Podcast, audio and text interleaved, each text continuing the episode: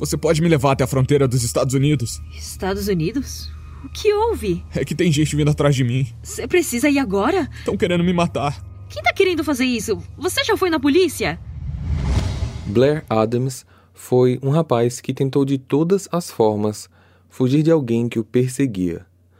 Só que ele nunca deixou claro a ninguém quem estava fazendo isso. Canadense, foi fugindo até chegar aos Estados Unidos, só que, infelizmente, ele foi encontrado sem vida na cidade de Knoxville, em Tennessee.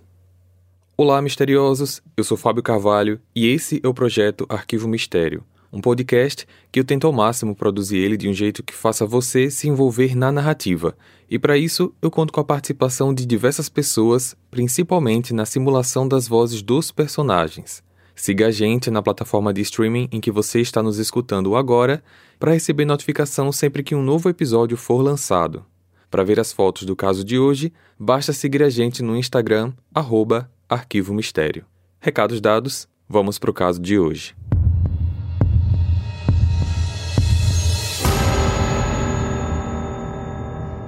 Robert Dennis Blair Adams, mais conhecido apenas como Blair, nasceu no dia 28 de dezembro de 64 no Canadá. Ele era o chefe de uma empresa de construção civil. Todos gostavam dele, nenhum dos seus amigos, parentes ou colegas de trabalho tinham alguma coisa ruim a falar sobre ele.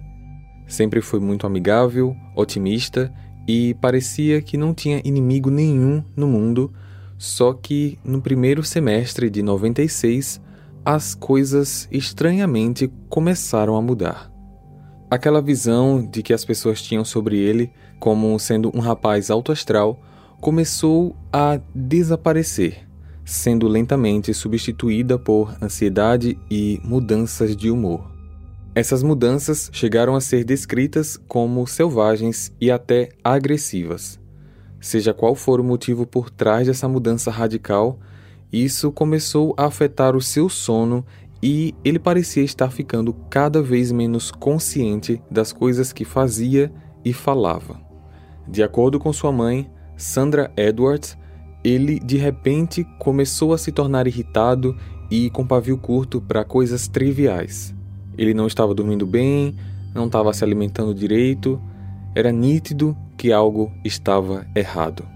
O que está acontecendo com você, meu filho? Você está bem? Esquece, é melhor deixar quieto, mãe. No dia 5 de julho de 96, numa sexta-feira, Blair foi ao banco e retirou todo o valor da sua conta, algo que era em torno de 6 mil dólares. Ele também retirou o conteúdo da sua caixa de segurança que ficava no cofre do banco, onde continha outros milhares de dólares e algumas joias em ouro e platina. Ninguém sabia mas seu plano era entrar nos Estados Unidos. Dois dias depois, num domingo, ele fez uma viagem com destino à fronteira. Os policiais desconfiaram de todo aquele dinheiro e objetos de valor que ele estava levando no veículo e acharam que ele poderia ser uma mula ou traficante de drogas.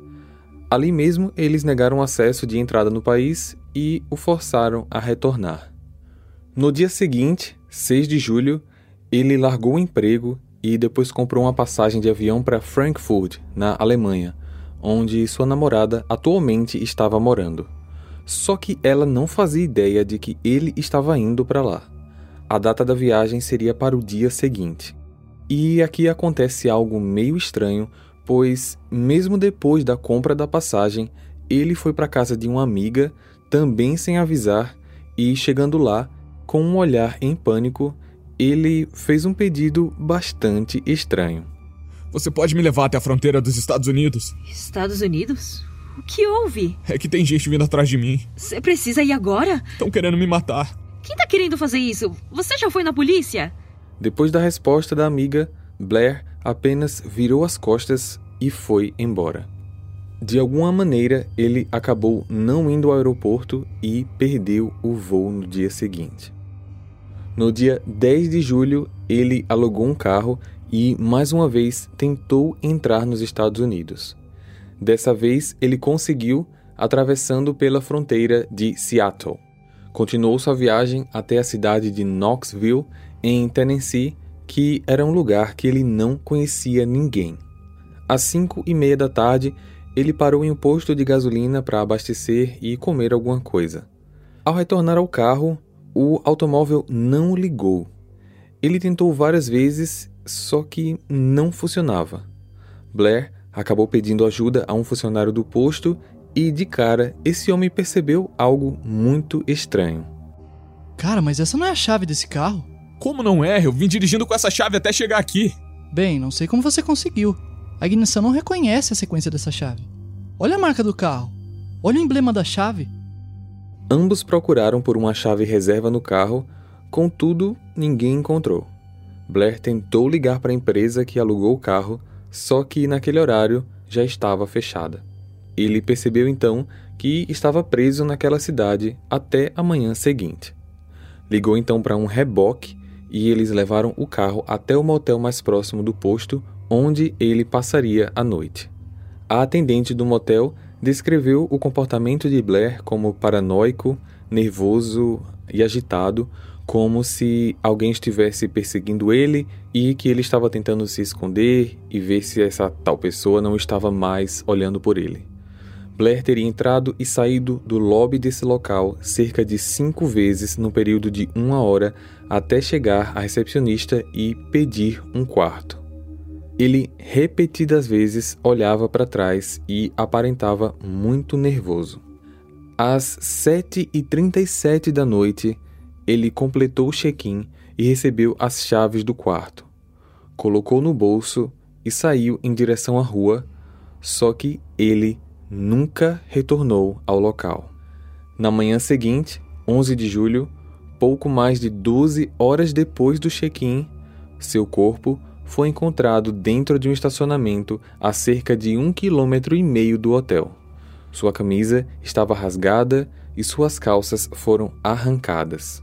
Seus tênis foram retirados e suas duas meias estavam usadas pelo avesso. Além de tudo isso, uma quantia que somava 4 mil dólares estava espalhada ao seu redor.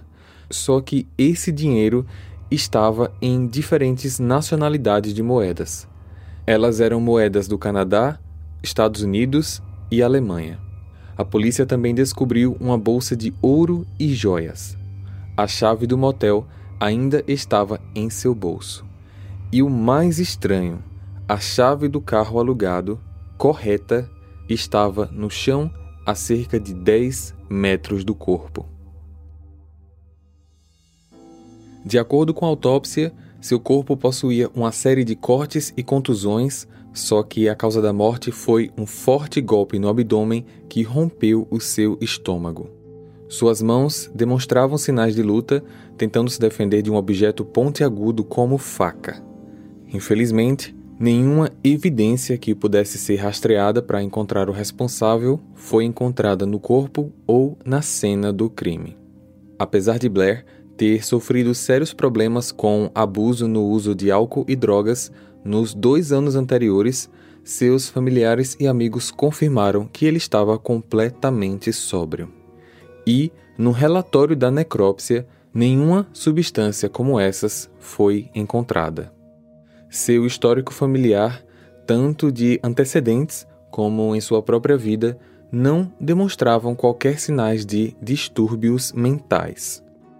A família e a polícia não fazem a mínima ideia para onde ele estaria indo, tendo em vista que ninguém sabia de qualquer parentesco ou amizade dele com qualquer cidadão americano numa área próxima dali ou em uma outra parte do país. Várias teorias foram feitas, mas elas não se encaixam no que foi encontrado. Alguns dizem que era abuso de drogas, mas o laudo legista vai de encontro a isso. Alguns dizem que tinham distúrbios mentais, mas também nada foi encontrado sobre isso. A situação da chave do carro alugado ter sido encontrada do lado do corpo, provavelmente na hora que ele estava no posto de gasolina, ele não se lembrava dessa chave no bolso e estava mostrando ao frentista uma outra chave.